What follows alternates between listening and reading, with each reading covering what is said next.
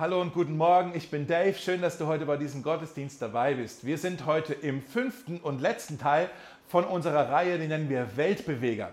Und wir schauen uns ja fünf Aufträge, fünf Berufungen an, die Gott für uns, für Mosaik Berlin, für seine Gemeinde hier in der Stadt hat. Und wir haben uns schon angeschaut, dass wir berufen sind, Jesus nachzufolgen. Jesus lädt uns mit einer ganz schlichten, aber wunderbaren Einladung ein, ihm nachzufolgen. Er sagt einfach nur, kommt und seht, kommt und seht, kommt mit mir mit. Wir sind berufen, ihm nachzufolgen. Wir sind berufen, Familie miteinander zu sein. Wir sind berufen, zueinander zu gehören. Wir sind berufen, zu wachsen äh, in unserer Jüngerschaft, in unserem Glauben, in unserer Gotteserkenntnis. Wir wollen verändert werden in das Bild von Jesus Christus. Darüber haben wir gesprochen. Letzte Woche haben wir darüber gesprochen, dass wir berufen sind, ein Segen für die Stadt zu sein. Wir wollen gebende Menschen sein. Wir wollen großzügig sein. Wir wollen eine dienende Gemeinde sein, äh, die sich kümmert. Und heute werde ich darüber sprechen, dass wir berufen sind, etwas weiter zu sagen. Eine gute Botschaft der Hoffnung, die dürfen wir verkünden in dieser Stadt äh, und in dieser Welt. Und diese fünf Aufträge, vielleicht habt ihr das schon gemerkt, die haben eine Reihenfolge. Ähm, das ist wie so eine Reise. Es geht los mit der Einladung, kommt und seht, folgt mir nach. Und dann formen wir eine Gemeinschaft aus Menschen, die auf diese Einladung Ja gesagt haben. Und in der Gemeinschaft fangen wir an, gemeinsam zu wachsen. Wir werden verändert. Und plötzlich merken wir, wir haben äh, neue Prioritäten. Unser Herz äh, wird erneuert, unser Denken wird erneuert und wir haben eine neue Sicht auf die Welt, auf unsere Mitmenschen und wir fangen an, uns noch viel tiefer zu kümmern. Und das ist das Vierte, dass wir uns um die Nöte unserer Mitmenschen dann kümmern, aus, als Resultat davon. Und dann nach einer Weile merken wir, Mensch, all das ist ja fast zu schön, um wahr zu sein. Das können wir doch gar nicht für uns behalten. Das müssen wir weitersagen. Und das ist das Fünfte, unsere Mission. Unser Auftrag ist weiterzusagen von dem, was wir erlebt haben. Ja, wir wollen Zeugen sein.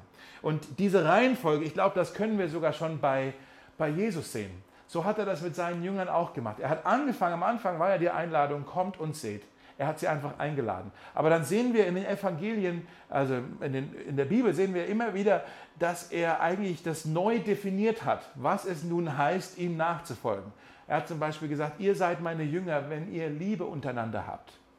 Gemeinschaft. Und dann ein andermal hat er gesagt, ihr seid meine Jünger, wenn ihr in meinem Wort bleibt. Jüngerschaft. Wieder ein andermal hat er gesagt, ihr seid meine Jünger, wenn ihr euch selbst verleugnet. Selbst, das ist der Dienst. Ich verleugne, mir, ich, ich verleugne mich selbst, ich bin selbstlos, ich werde jetzt andere, andere Menschen zur Priorität machen. Und dann das Fünfte, was er seinen Jüngern gesagt hat, und das war wirklich ganz am Schluss, fast am Ende von seiner Zeit mit ihnen, sagt er ihnen Folgendes. Schaut mal hier in Markus 16, da sagt er, geht hin, geht hin in die ganze Welt und verkündet allen Menschen die gute Botschaft. Das ist die Mission. Wir sollen hingehen und etwas verkünden. Und Jesus hat also auch die Jünger immer Schritt für Schritt weitergeleitet. Er hat nicht am Anfang schon gesagt, so, wollt ihr mir nachfolgen? Ja, dann geht mal. Nein, am Anfang hat er gesagt, kommt und seht. Und dann hat er eigentlich immer wieder so ein bisschen die Temperatur erhöht. Er war wirklich ein genialer Leiter, weil er es verstanden hat, Leute Schritt für Schritt auf ihrer Reise äh, zu führen und zu ermutigen und zu sagen, hey, komm, vertrau mir mehr und lass uns, lass uns weitergehen, lass uns noch einen nächsten Schritt gehen. Und mit jedem Schritt hat Jesus seine Jünger vorbereitet, Weltbeweger zu werden. Zuerst hat er ihre Welt bewegt, verändert und dann wurden sie zu Weltveränderern, zu Weltbewegern. Ja? Äh, darum darum geht es. Vielleicht kennst du auch dieses, dieses andere Sprichwort, veränderte Menschen verändern die Welt. Veränderte Menschen verändern die Welt. Sie wurden von Jesus verändert und dann haben sie, die Jünger wirklich, sie haben die Welt verändert. Er hat sie eingeladen von kommt und seht zu geht hin und sagt es allen weiter. Von folgt mir nach zu kommt, seid Teil von meiner Mission. Was ist diese Mission, die wir haben? Vielleicht wollt ihr euch das aufschreiben. Unsere Mission ist die Anbetung Gottes überall. Unsere Mission, das, was wir sehen wollen, was eine Wirklichkeit wird, ist die Anbetung Gottes überall. Wir wollen sehen, dass Gott überall in jedem Herzen angebetet wird, dass er in jedem Herz der Herr ist, dass er überall verherrlicht wird, dass er überall gekrönt ist, dass er überall angebetet wird. Die, die globale Herrlichkeit Gottes Ich zeige euch mal hier ein paar Verse dazu. Im Psalm 96 äh, steht, erzählt unter den Nationen von seiner Herrlichkeit, unter allen Völkern von seinen Wundern. In Jesaja 12 steht, preist den Herrn, macht seinen Namen überall bekannt, verkündet allen Völkern, was er getan hat, sagt ihnen, wie unvergleichlich groß er ist. Anbetung überall. Und dann Psalm 22, an allen Enden der Erde werden die Menschen zum Herrn umkehren. Alle Völker werden sich vor dir niederwerfen und dich anbeten. Wir glauben wirklich, dass jeder Mensch geschaffen wurde, jedes Herz wurde geschaffen, um Gott anzubeten. John Piper schreibt in einem seiner Bücher, er schreibt, Mission existiert, weil die Anbetung noch fehlt. Mission existiert, weil die Anbetung noch fehlt. Denk mal darüber nach. Wir wollen in dieser Welt den Menschen erzählen, wer Gott ist und was er getan hat, damit viele Menschen mit einstimmen in die Anbetung Gottes, in den Lobgesang. Mission existiert, weil die Anbetung noch fehlt. Vielleicht hörst du jetzt zu und du merkst in dir drin brodelt jetzt so eine Reaktion darauf, dass du merkst, oh, das, ja, ich weiß nicht, ob ich das so sehe, Dave, ob ich da so zustimmen kann, weil das sich jetzt vielleicht bis hierher noch eher ähm, fordernd anfühlt oder fast schon imperialistisch, ne? so ähm, unterdrückend. So, wir kommen jetzt wie die Kreuzritter, äh, packen unsere Schwerter wieder aus und reiten in die Welt hinaus und äh, sagen den Menschen, kniet nieder vor eurem Gott, werft euch nieder vor ihm, sonst hauen wir euch den Kopf ab. Ja, so ein bisschen unterdrückend. Ähm, und sind wir auch mal ganz ehrlich, äh, Mission, in der Missionsgeschichte ähm, war Mission auch oft unterdrückend. Aber davon rede ich hier heute nicht. Was meine ich damit? Die Anbetung Gottes überall. Ich möchte das nochmal so umformulieren und vielleicht macht es dann mehr Sinn. Ja, unsere Mission ist die Anbetung Gottes überall. Was ich damit meine ist, unsere Mission ist die Freude am Vater überall.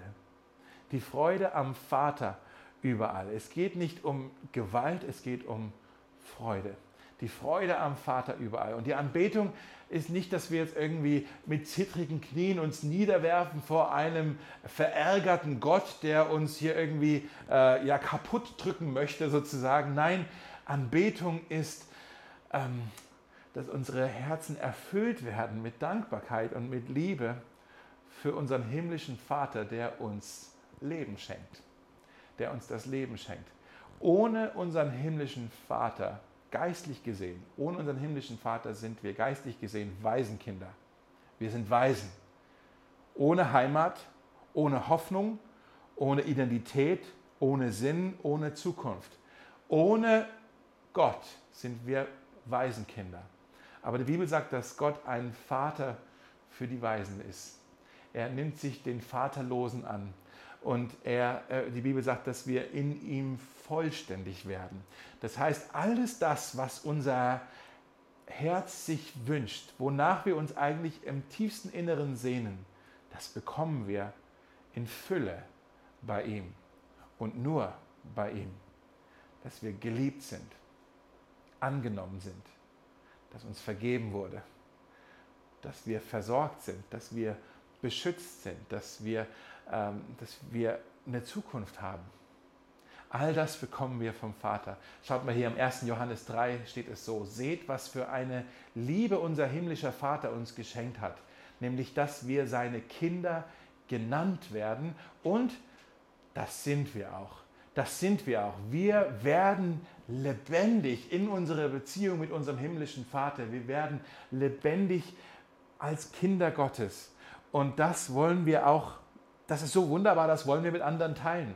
Das ist wie wenn wir auf Social Media irgendwie ein Bild posten von unserem Mittagessen und sagen, guck mal, was für ein leckeres Mittagessen. Da mache ich jetzt ein Bild von, das will ich, das mag ich, das möchte ich teilen. Ich hoffe, andere können so ein gutes Essen auch mal genießen. So ungefähr nur, nur mit einer Ewigkeitsperspektive. Das ist jetzt nicht nur ein Mittagessen, von dem wir reden, sondern wir reden hier von etwas Grundlegendem. Mensch, wir haben hier bei Gott etwas gefunden und wir finden Freude unserem Vater. Das können wir doch gar nicht für uns behalten.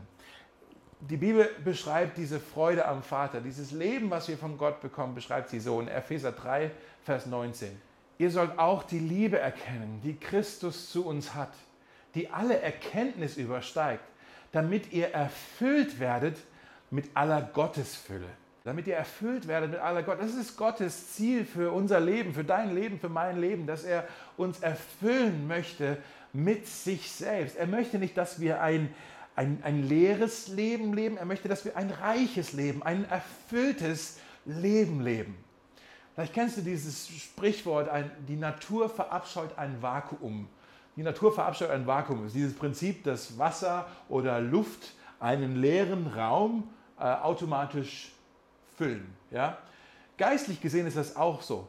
Gott möchte den leeren Raum in unserem Herzen, die Leere, die wir in uns drin haben, die wir vielleicht versuchen mit anderen Dingen zu füllen und zu stillen, aber nichts macht wirklich satt. Gott möchte diese Leere in diesen leeren Raum in unserem Herzen möchte er füllen mit dem einzigen, was wirklich satt macht und das ist mit sich selbst. Mit aller Gottesfülle. Er möchte uns erfüllen mit sich selbst und uns satt machen.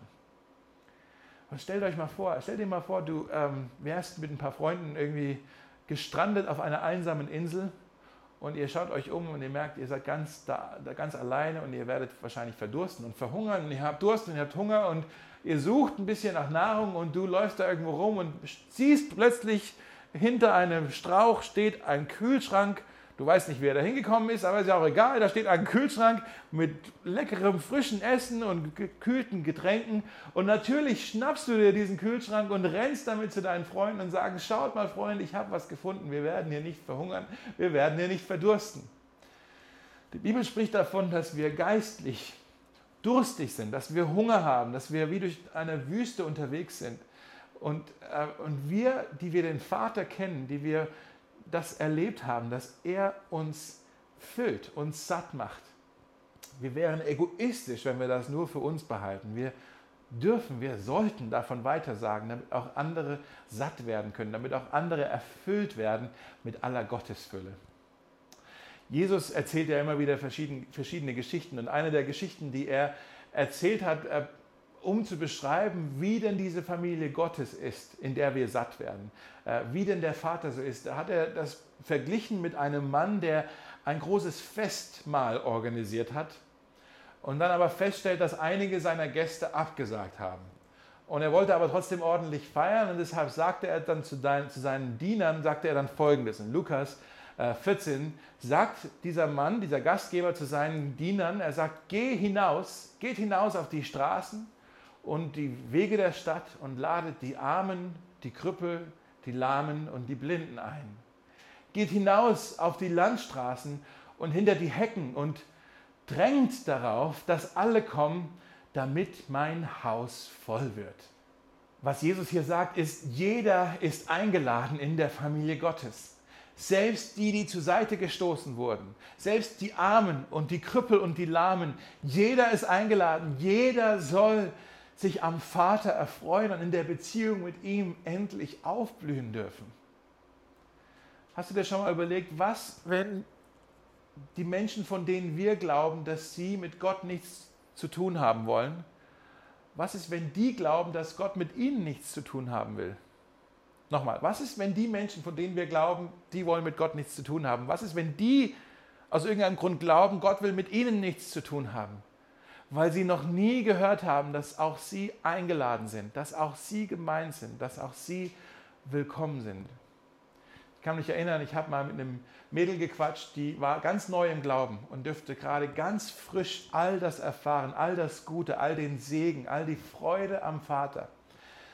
Und sie hat gesagt, warum hat mir denn nie einer davon erzählt? Warum hat mir das denn keiner gesagt, dass das möglich ist, dass das ein Angebot ist, was steht? Das ist irgendwie ja eine schöne, aber auch eine ganz arg traurige Aussage irgendwo, oder? Die Menschen um uns herum, die haben eine Leere in sich, sie haben einen Durst und einen Hunger und wir wissen, was diesen Hunger stillen kann. Der Vater selbst. Deshalb ist unsere fünfte Berufung beim Mosaik, ist, dass wir rausgehen wollen in die Stadt, in, in, die, in die Gassen und auch in die ganze Welt hinaus. Und wir wollen erzählen dass der Vater eine Einladung hat, dass er einlädt zu einem Festmahl und dass auch Sie eingeladen sind. Ich möchte euch ein anderes Bild geben und ein Bild aus dem ersten Petrusbrief. Ich nenne es das Petrusprinzip der Evangelisation. Schaut mal hier, 1. Petrus 3. Da sagt er folgendes: Seid immer bereit, Rede und Antwort zu stehen, wenn jemand fragt, warum ihr so von Hoffnung erfüllt seid. Aber tut es freundlich und mit dem gebotenen Respekt. Und manchmal ist das Respektvolle, dass man einfach erstmal jemand zuhört, bevor man selber etwas sagt. Seht ihr hier, Rede und Antwort stehen, wenn jemand fragt. Jemand anders redet also hier zuerst. Wenn jemand fragt, das heißt, Leute, wir müssen unser Leben auf eine Art und Weise leben, dass es auch Fragen aufwirft. Dass Menschen ins Nachdenken kommen, wenn sie unser Leben denn sehen. Dass sie dann kommen und sagen, warum bist du so? Warum hast du diese Hoffnung?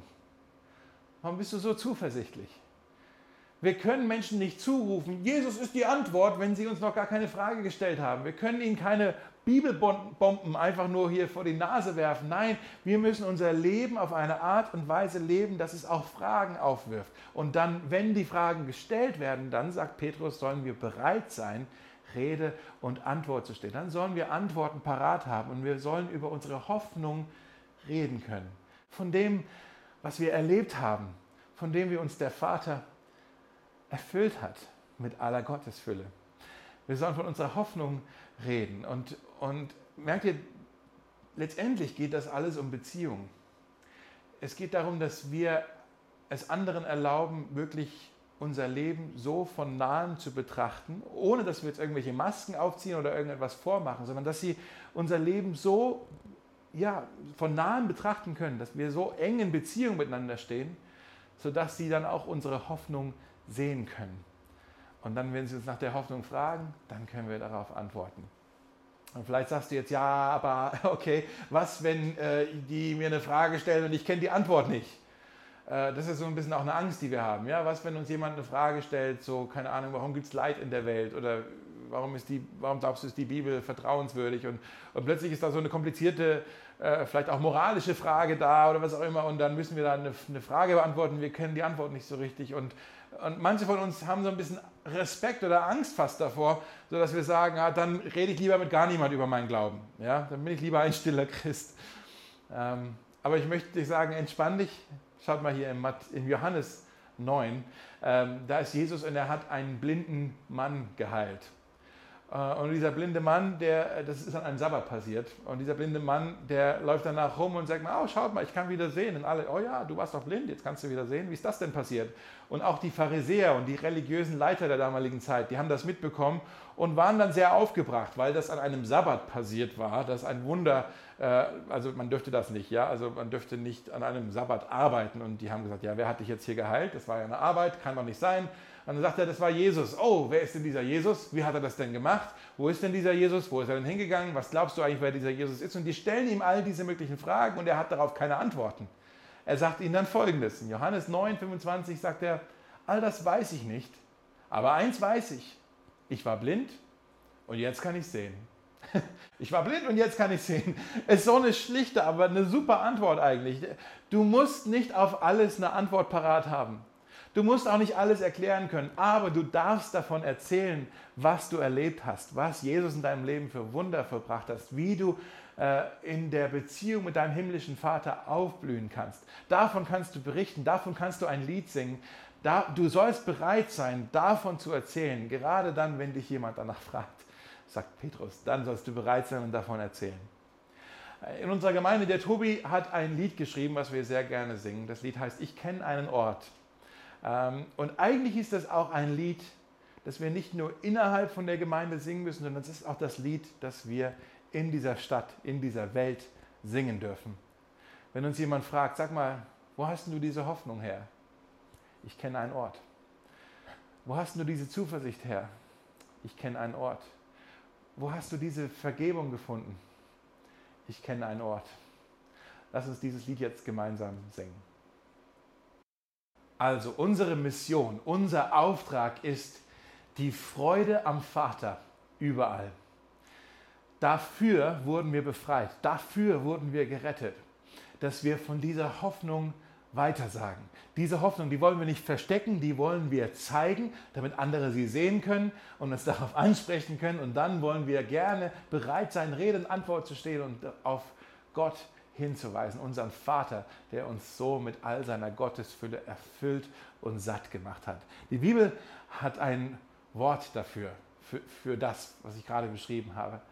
Äh, sie nennt das Zeugensein. Etwas zu bezeugen. Äh, die Bibel sagt sogar, dass der Heilige Geist uns befähigt, Zeugen zu sein. Der Heilige Geist befähigt uns, Zeugen zu sein. Das zu bezeugen, das zu bekennen, was wir erleben durften. Schaut mal hier in der Apostelgeschichte 1, Vers 8. Äh, an diesen Vers will ich jetzt noch kurz mit euch ein bisschen äh, anschauen, bevor wir zum Ende kommen. In Apostelgeschichte 1, Vers 8 sagt Jesus zu seinen Jüngern folgendes. Da steht, ihr werdet Kraft empfangen, wenn der Heilige Geist auf euch gekommen ist. Und dann werdet ihr meine Zeugen sein in Jerusalem in, und, in, und in Judäa und in Samaria und bis an das Ende der Erde. Und wir brauchen auch die Kraft des Heiligen Geistes, wenn wir Zeugen sein wollen. Ohne den Heiligen Geist, ohne diese Kraft brauchen wir gar nicht anfangen. Das kriegen wir überhaupt nicht hin. Ohne den Heiligen Geist haben wir nicht die Kraft, haben wir nicht die Energie, haben wir nicht den Mut, haben wir nicht die richtigen Wörter, die wir sagen sollen, haben wir nicht den Blick auf die Menschen, äh, die, zu denen wir reden dürfen, haben wir nicht die Ohren, um richtig hinzuhören, was sie denn sagen. Wir brauchen den Heiligen Geist. Und das Schöne ist, und ich glaube, dazu lädt uns Jesus auch heute noch ein, dass wir den Vater bitten dürfen um den Heiligen Geist. Immer und immer wieder. Ich lade dich ein, heute, diese Woche, bitte den Vater darum, dass du noch wieder ganz neu mit dem Heiligen Geist erfüllt wirst, der dir Kraft schenken möchte, um Zeugen zu sein. Bitte darum, dass der Heilige Geist dich befähigt und bevollmächtigt und dich ermutigt, ein Zeuge zu sein in dieser Welt. Ich liebe diesen Vers hier doch aus einem anderen Grund. Da geht es ja nicht nur darum, dass wir eine Kraft brauchen, sondern da geht es eigentlich auch um verschiedene geografische Orte. Und ähm, die haben eine wunderbare praktische Anwendung auch für uns heute. Ich möchte das kurz zeigen. Da sagt Jesus, ihr werdet meine Zeugen sein in Jerusalem und in Judäa und Samaria und bis an das Ende der Erde. Äh, schaut mal, was Jesus nicht sagt. Jesus sagt nicht, ihr werdet meine Zeugen sein in Jerusalem oder in Judäa oder in Samaria oder bis ans Ende der Welt. Steht da nicht. Ja? Es geht nicht um Optionen hier. Es geht auch nicht um eine chronologische Reihenfolge. Jesus sagt nicht, ihr werdet meine Zeugen sein in Jerusalem und dann in Judäa und dann in Samaria und dann, wenn ihr das alles fertig gemacht habt, dann noch ans Ende der Erde. Nee, da steht, ihr werdet meine Zeugen sein hier, dort und überall. In Jerusalem und in Judäa und in Samaria und bis ans Ende der Erde. Lokal und global. Als gesunde Gemeinde, ich glaube, jede gesunde Gemeinde sollte eine lokale und eine globale Vision gleichzeitig haben. Okay? Wir sind eine Gemeinde hier vor Ort. Ah, und wir, wir, sorgen uns um die Nöte und um die Menschen, die hier sind, aber auch um die Menschen, die dort sind und die, die dort sind und die, die überall sind. Unser Auftrag als Gemeinde ist hier, dort und überall. Hier, dort und überall. Was heißt es jetzt? Was ist nun mein Jerusalem? Lass uns das einfach praktisch an, für uns anwenden. Was ist mein Jerusalem? Mein Jerusalem ist mein Zeugnis für die, die mir am nächsten stehen. Jerusalem war die Stadt, in der die Jünger gerade waren.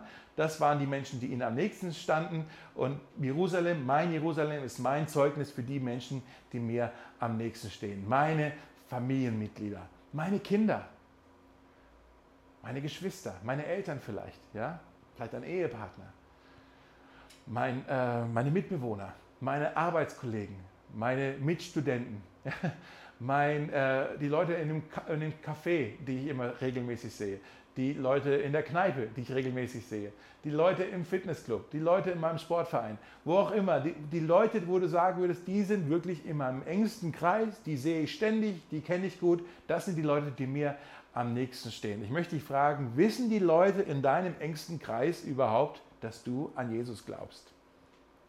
Wissen die Menschen in deinem engsten äh, Kreis überhaupt, dass dein Glaube dir etwas bedeutet? Wissen die Menschen in deinem engsten Kreis überhaupt, dass du sonntags gerne in den Gottesdienst gehst?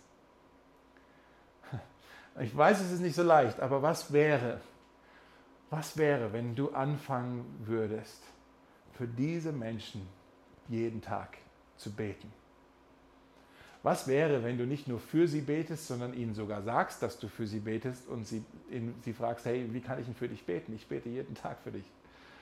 Was wäre denn, wenn du die Freunde, die du hier in deinem engsten Kreis, wenn du die mal mit ein paar von deinen christlichen Freunden in Kontakt bringen würdest? Was wäre denn, wenn du die Leute in deinem engsten Kreis mal einladen würdest, zum Gottesdienst zu kommen?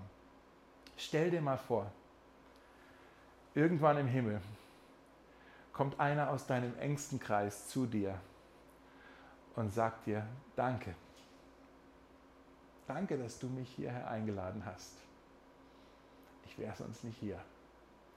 Danke, dass du mich eingeladen hast. Wäre das nicht unglaublich kostbar? Ich möchte dich fragen, wird irgendjemand aus deinem engsten Freundeskreis, aus deinem engsten Bekanntenkreis einmal im Himmel sein wegen dir? Was ist mein Judäa? Was ist mein Judäa?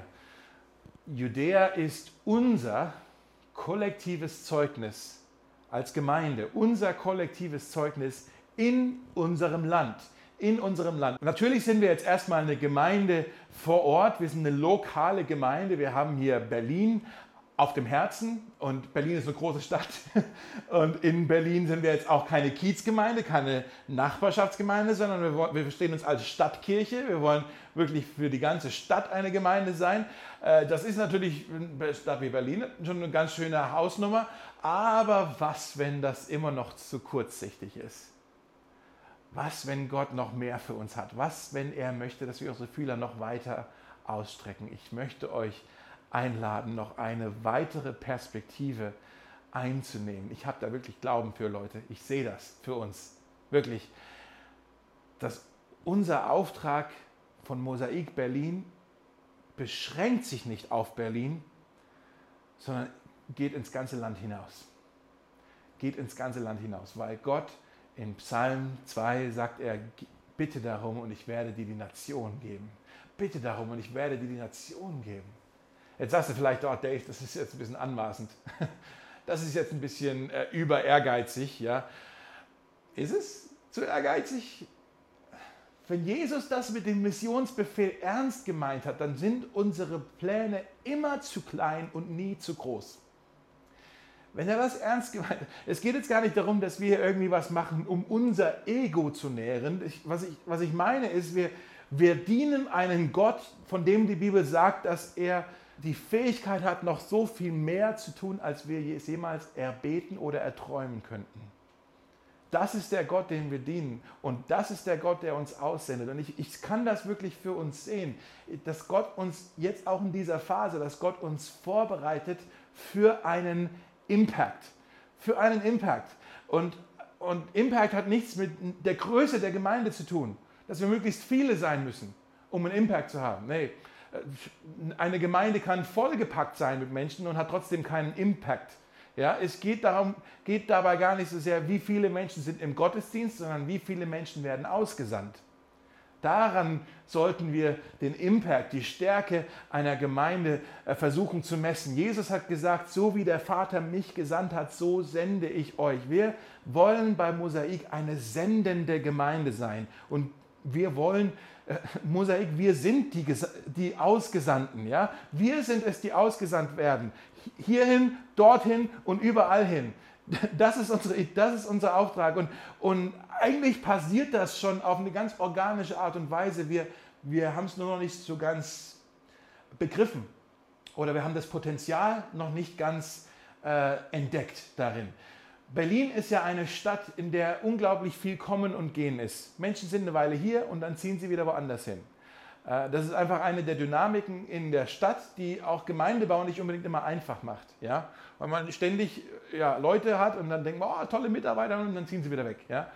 Ich habe jetzt in dieser letzten äh, Woche habe ich von drei verschiedenen Leuten aus unserer Gemeinde gehört, die jetzt während Corona entweder schon weggezogen sind oder demnächst umziehen werden. Und das ist primär erstmal immer ein Wahnsinnsverlust für uns, weil wir da liebe Menschen, die zu Freunden geworden sind, äh, auf Wiedersehen sagen müssen. Und klar, vielleicht sieht man sich mal, aber irgendwie gehen, wir jetzt halt getrennte Wege. Ja? Aber was ist, wenn wir das komplett anders betrachten? Anstatt jetzt da den Verlust zu sehen und jetzt einfach jemanden zu verabschieden und ihm Gottes Segen wünschen, was ist, wenn wir jemanden aussenden?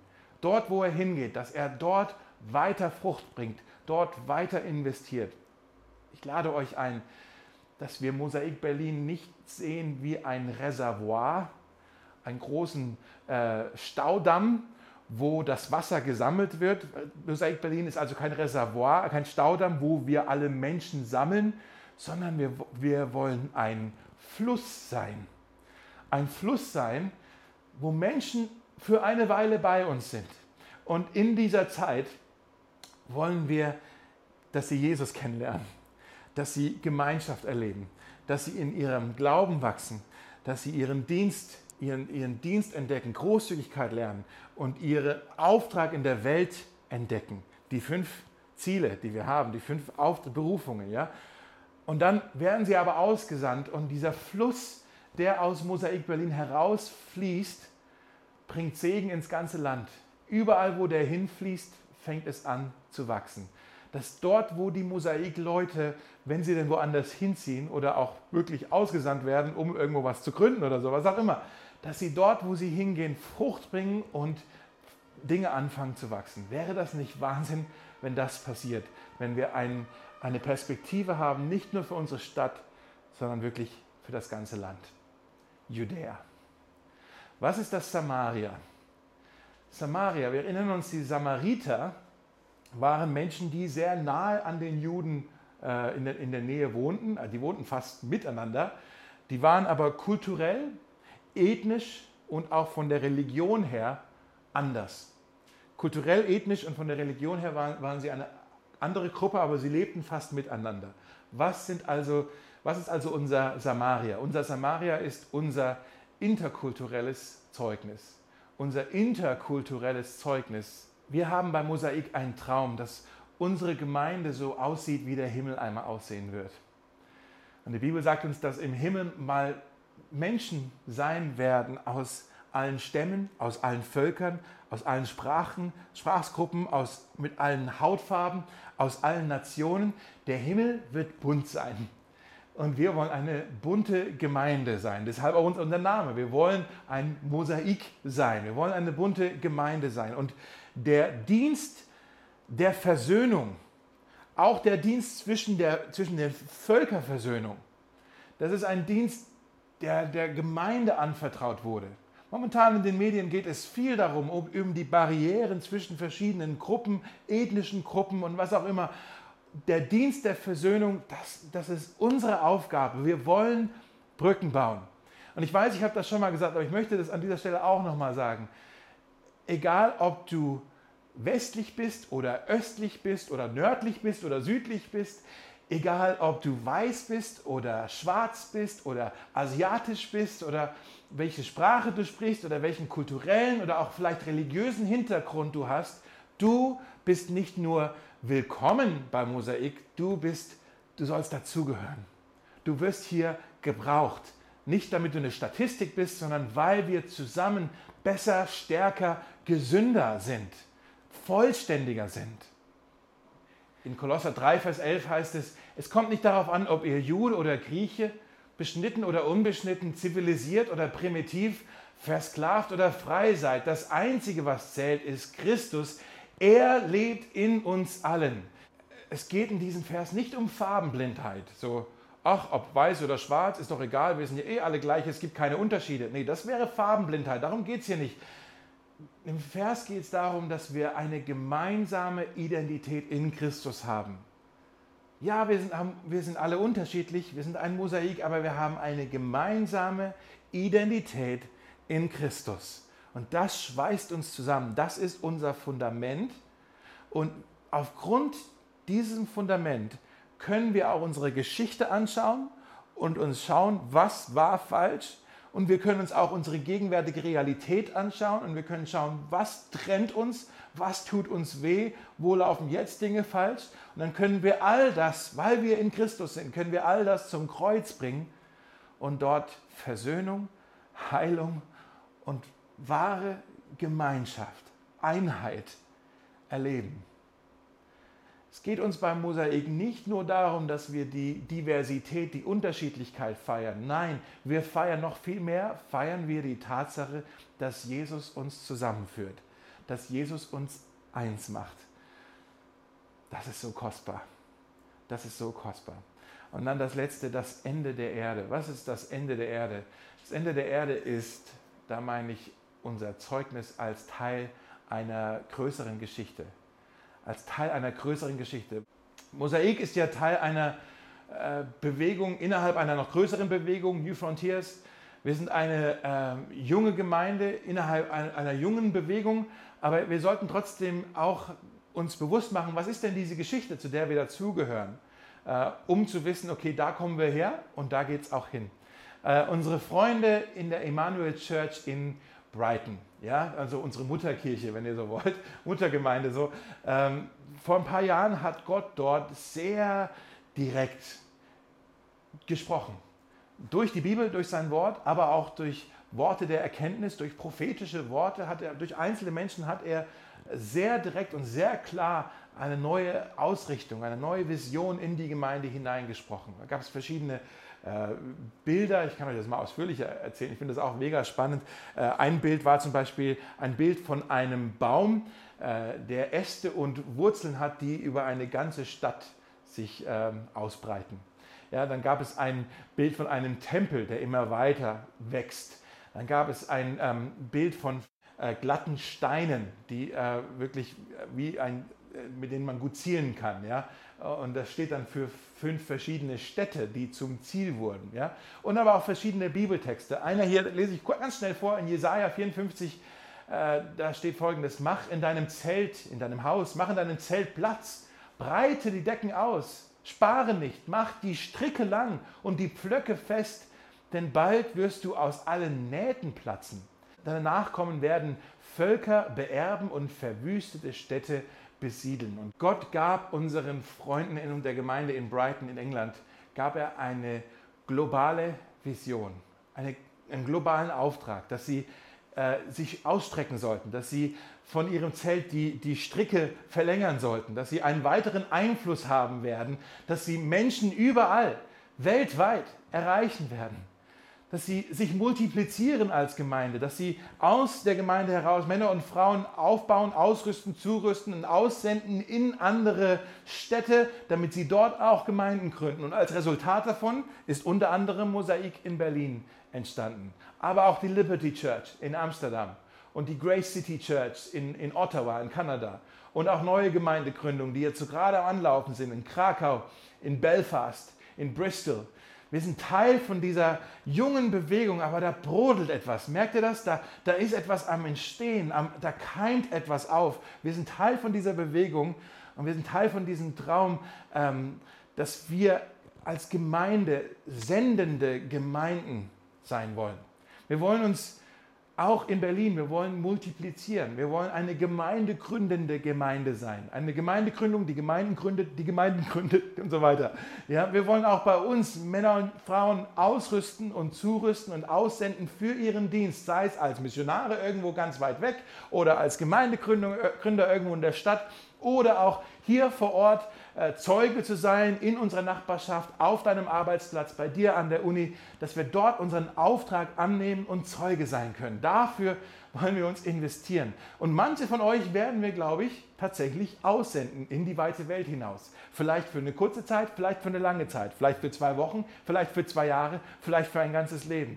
Keine Ahnung. Nicht damit wir irgendwo hingehen und anderen Menschen sagen sollen, wie sie leben sollen oder anderen Gemeinden sagen sollen, wie sie jetzt Gemeinden bauen sollen. Nein, das wäre bevormundend. Das, das sollten wir nicht tun.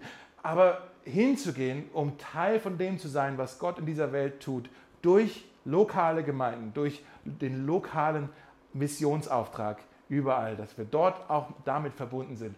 Das ist unser Auftrag. Da wollen wir hin.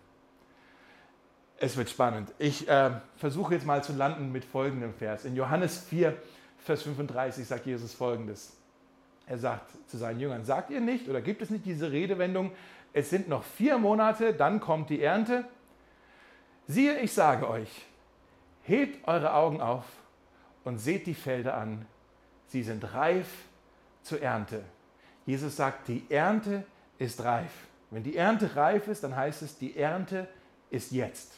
Die Ernte ist jetzt. Wenn die Ernte reif ist, dann musst du entweder die Ernte einholen oder die Ernte ist verloren. Was ist, wenn die Ernte reifer ist als die Erntehelfer bereit sind zu ernten? Was ist, wenn die Ernte schon reifer ist, als die Erntehelfer bereit sind zu ernten? Leute, wenn nicht jetzt, wann dann? Wenn nicht wir, wer dann? Lasst uns seine Zeugen sein. Lasst uns beten. Und Vater, wir möchten dir danken, dass du ein Vater für die Vaterlosen bist. Danke, dass du uns in deine Familie adoptiert, angenommen hast. Und du ähm, berufst uns, dass wir auch andere Menschen einladen in diese Familie hinein. Du berufst uns, dass wir anderen unsere Hoffnung weitergeben. Wir wollen deine Zeugen sein. Hier, dort und überall. Herr, hilf uns unser Leben so zu leben, dass, dass die, die uns kennen, aber dich noch nicht kennen, dass sie dich kennenlernen, weil sie uns kennen. Heiliger Geist, äh, ich bete, dass du uns Kraft schenkst, Vollmacht schenkst, Weisheit schenkst und Mut schenkst, um diesen fünften Auftrag zu leben. In Jesu Namen. Amen.